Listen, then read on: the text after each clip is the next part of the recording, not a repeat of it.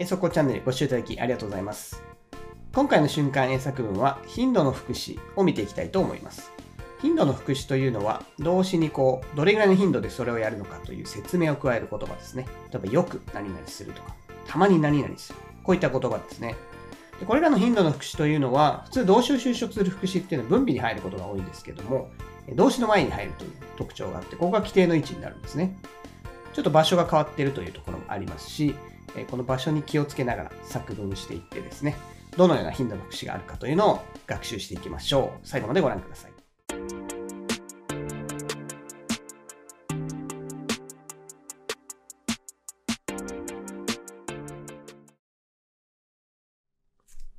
最初の文章ですが、こちらはまあ、メイバイプレイヤーと言いますか、よく、名前は知らないけど、この人よくドラマに出てるな、みたいな俳優さんいますけども、ま、そんな方を思い浮かべてみてください。文章はこちらです。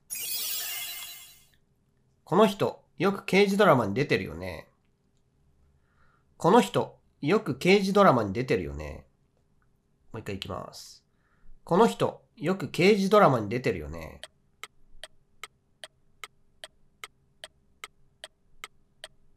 タイトル見てみましょう。This actor often appears in detective dramas. This actor often appears in detective dramas. ポイントを見てみましょう。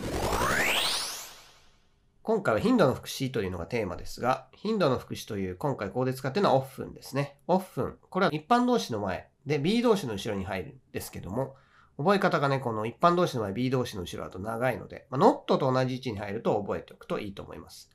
今日はどんな頻度の副詞があるかというのを紹介していきます。それから語彙ですけども、出るというのね、appear 使ってますが、他にも make an appearance とかもありますね。あとは star って動詞があるんですけども、星のスターですね。これ動詞で使うと、映画が誰々を主演させるみたいな意味があったり、人で使うときは、トム・クルーズ stars in this movie というふうにですね、主演させる、するって意味があるので、まあ、この動詞もし主演だったらこの動詞も使えますね。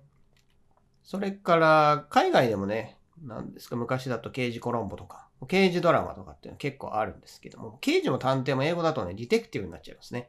どこに所属してるかっていうのはあまり問題じゃなくて、何かこう事件のね、解決に向かっていろいろ情報を探し回る人、みたいなニュアンスがディテクティブなので、探偵も刑事もディテクティブになります。次行ってみましょう。次は生活スタイルの話ですね。健康な人っていうのは、睡眠もよくとってよく食べて、みたいなことなんですけども、そのうちのこう、睡眠の話ですね。文章はこちらです。めったに夜更かしはしません。めったに夜更かしはしません。もう一回いきます。めったに夜更かしはしません。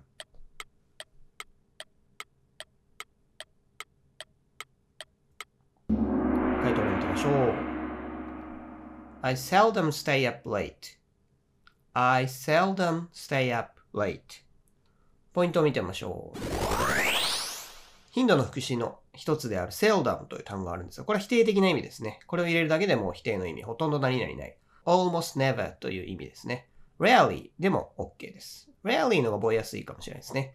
日本語でもレアものとかね、珍しいものをレアと言いますが、それの副詞ですね。それから5位ですけども、夜更かしをする stay up late というのを使うんですが、これ覚え方としてはもともとアップが起きているっていう形容詞があるんですね。僕もあの、Are you still up? とか急に友達からメール来て、11時ぐらいにね、Are you still up? とか書かれたことあるんですけど、ん？なんだこのアップ？と思ったら、まあアップはもともと起きてるっていう意味があるんですね。で、それを使ってるんですけども、stay でその状態で居続ける。それで stay up。で、遅くまで late。これで夜更かしをするという意味になります。Sit up late という言い方をしても夜更かしの意味になります。次行ってみましょう。次はいわゆる SNS の話で Facebook ですね。一応アカウントあるけどあんまり見てないみたいな人も結構いるんじゃないでしょうか。そんな文章です。文章はこちらです。Facebook はまめにチェックしてるけど、自分で投稿することはあまりないんだよね。Facebook はまめにチェックしてるけど、自分で投稿することはあまりないんだよね。もう一回いきます。Facebook はまめにチェックしてるけど、自分で投稿することはあまりないんだよね。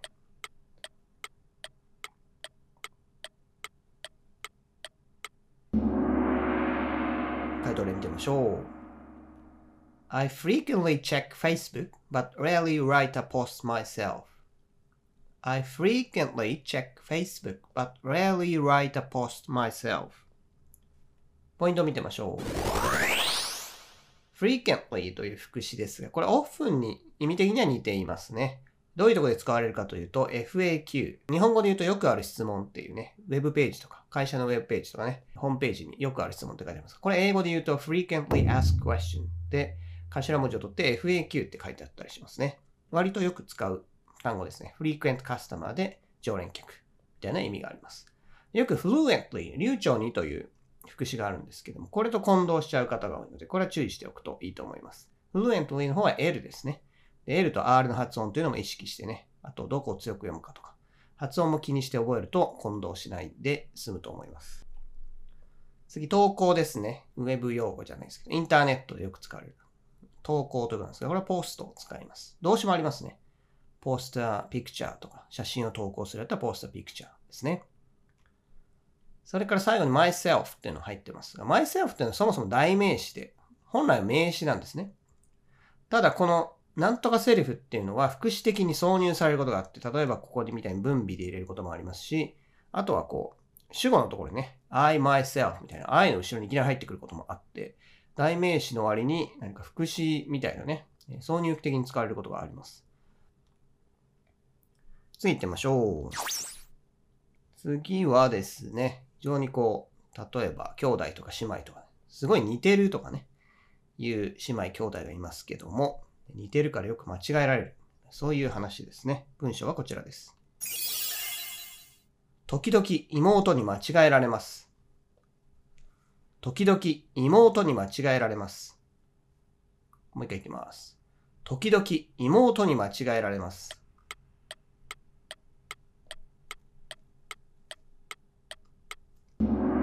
タイトル見ましょう。I am occasionally mistaken for my sister. I am occasionally mistaken for my sister. ポイントを見てみましょう。今これ受け身の文になってますね。受け身の文になってるんですが、B 動詞の文の場合には最初に言いましたが、頻度の副詞は B 動詞の後ろに入りますね。なんで、I am occasionally というふうにここに入っているわけですね。それから動詞としては mistake を使っていますが、mistake A for B で A を B と取り違えるという意味になりますね。これはまあ、能動の文にすれば、people mistake me for my sister という文になります。これシスターになってますが、もし妹っていうのをはっきりさせたければ、younger sister になりますね。それから、時々、まあ、occasionally を使ってますが、おなじみの sometimes など使ってもいいと思います。次行ってみましょう。次はですね、会社で、大体皆さんね、健康診断っていうのを受けなきゃいけないというかね、あの強制とかじゃないでしょうけど、大体の方はね、会社に所属している方は健康診断をなんかある時期にね、毎年受けてると思うんですけど、まあそんな文章です。文章はこちらです。1年に1回健康診断を受けることになっている。1年に1回健康診断を受けることになっている。もう一回いきます。1年に1回健康診断を受けることになっている。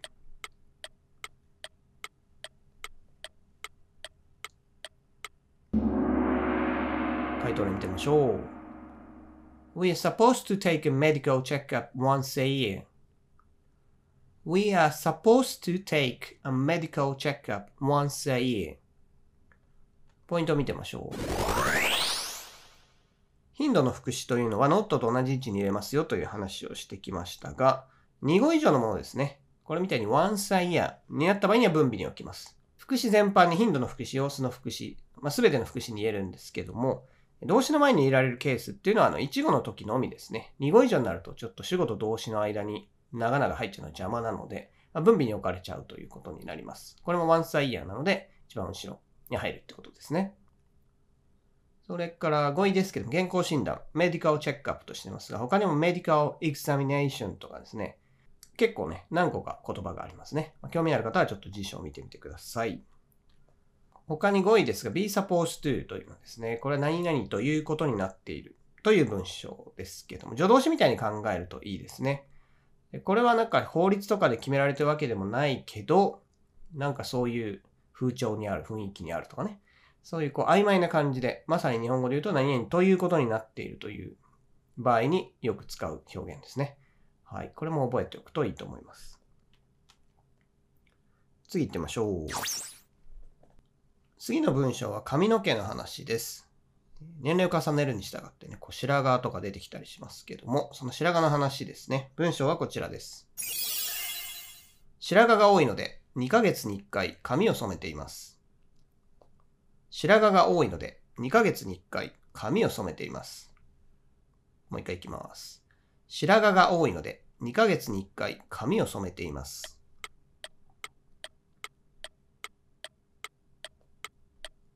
タイトル見てみましょう。I have a lot of gray hair, so I dye it once in two months. I have a lot of gray hair, so I dye it once in two months. ポイントを見てみましょう。まず、白髪という表現ですが、英語だとホワイトヘアと言われね、グレイヘアと言いますね。グレイを使うのが普通です。グレイズという感じで、こう、グレイを名詞で使ったりもね、して、そうすると白髪という意味になります。本来はヘアっていうのは数えないんですけども、そういうふうにこう1本2本とか、えー、数えるときですね。1本1本を問題にしているときはもう数えたりします。ここは今集合体というかね、えー、単数形では使っています。それから染める場合ですね。自分で染める方と、あと美容院なんかで染めてもらう方、いると思うんですけども、自分で染める場合こういうふうに会いたいってなりますね。ただ美容院でやってもらう場合だったら、刺激同士のハーブを使った方がいいでしょうね。I have it dyed っていう感じですね。have it died。これは詳しくはあの刺激同士の動画を見ていただければと思いますが、何々してもらうという場合はこの have を使います。それから、2ヶ月に1回という言い方ですね。これ once in two months となっています。先ほど健康診断の文章だと once a year ということで in はなかったんですけども、これ本来は in っていうのはね、入れるんですね。回数 in 期間という形で使いますね。once in two months, once in three months, twice in three months みたいにね。ここら辺は自在にいけるんですけども、ただ後ろの期間のところがあの時ですね。この時だけ in を省略していいことになっています。once a month。本当は once in a month というところを in を省略していいよってことになるので once a month っていうことになるんですね。他の場合には in を入れるということになります。次行ってみましょう。次はお酒の話ですね。お酒。強い方、弱い方、いろいろいらっしゃいますが、そのような文章です。文章はこちらです。お酒は強い方なので、二日酔いになることはあまりないです。お酒は強い方なので、二日酔いになることはあまりないです。もう一回いきます。お酒は強い方なので、二日酔いになることはあまりないです。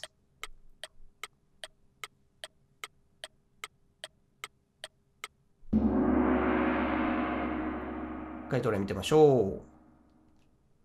I can drink a lot, so I don't get a hangover so often. I can drink a lot, so I don't get a hangover so often. ポイントを見てみましょう。酒が強いという感じですが、日本語だとこの強いということでストロングを使いたくなりますが、英語だとあまりストロングって言わないですね。言い方としては、I can drink a lot とか、ヘビードリンカーというとお酒をたくさん飲む人っていう感じになりますね。あと、こう、付き合いで飲む程度ですなんていうことありますけども、こういう人はソーシャルドリンカーと言いますね。で、この辺はまあまあ使うと思います。ただ強い方ってストロングとは結びつかないので、その辺は注意しておきましょう。それから二日酔い、ハングオーバーというのが名詞でありますが、形容詞もあって、ハングオーバー。これ、HU ですね。ハングオーバーというと、ハングオーバーというね、二つありますので、まあ、どちらかだけ覚えて使えるようにしておけばいいと思います。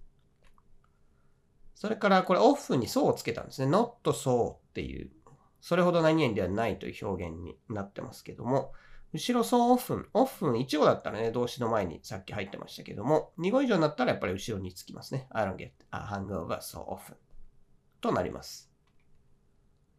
最後行ってみましょう。最後はそうですね。物静かなんだけど、実はアイディアマン。すごい独創的な面白い人なんて人がたまにいますけども、え、そういった人を思い浮かべてください。文章はこちらです。彼はたまにびっくりするほど面白いアイディアを思いつく。彼はたまにびっくりするほど面白いアイディアを思いつく。もう一回いきます。彼はたまにびっくりするほど面白いアイディアを思いつく。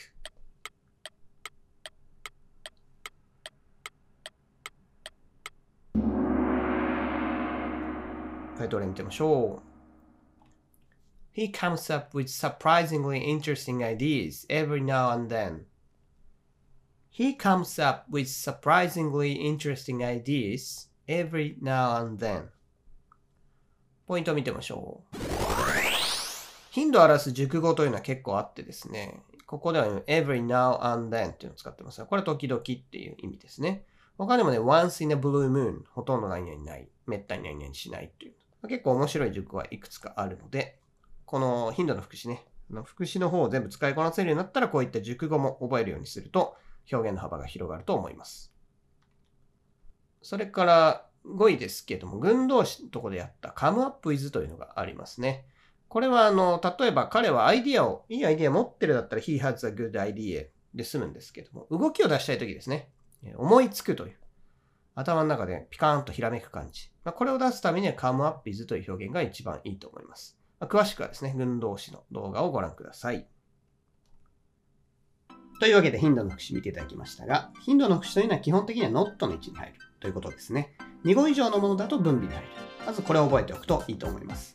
それから once in two months ですとか every now and then こういった熟語ですね。こういうのも覚えておくといいと思います。前回様子の副詞というのも勉強しましたが、動詞を就職する副詞っていうのはね、文に入れていくと結構長い文作れますので、いろんなね、文就職の副詞など、いろんな副詞ありますので、これを使いこなせるようにしておきましょう。それではまた次回の動画でお会いしましょう。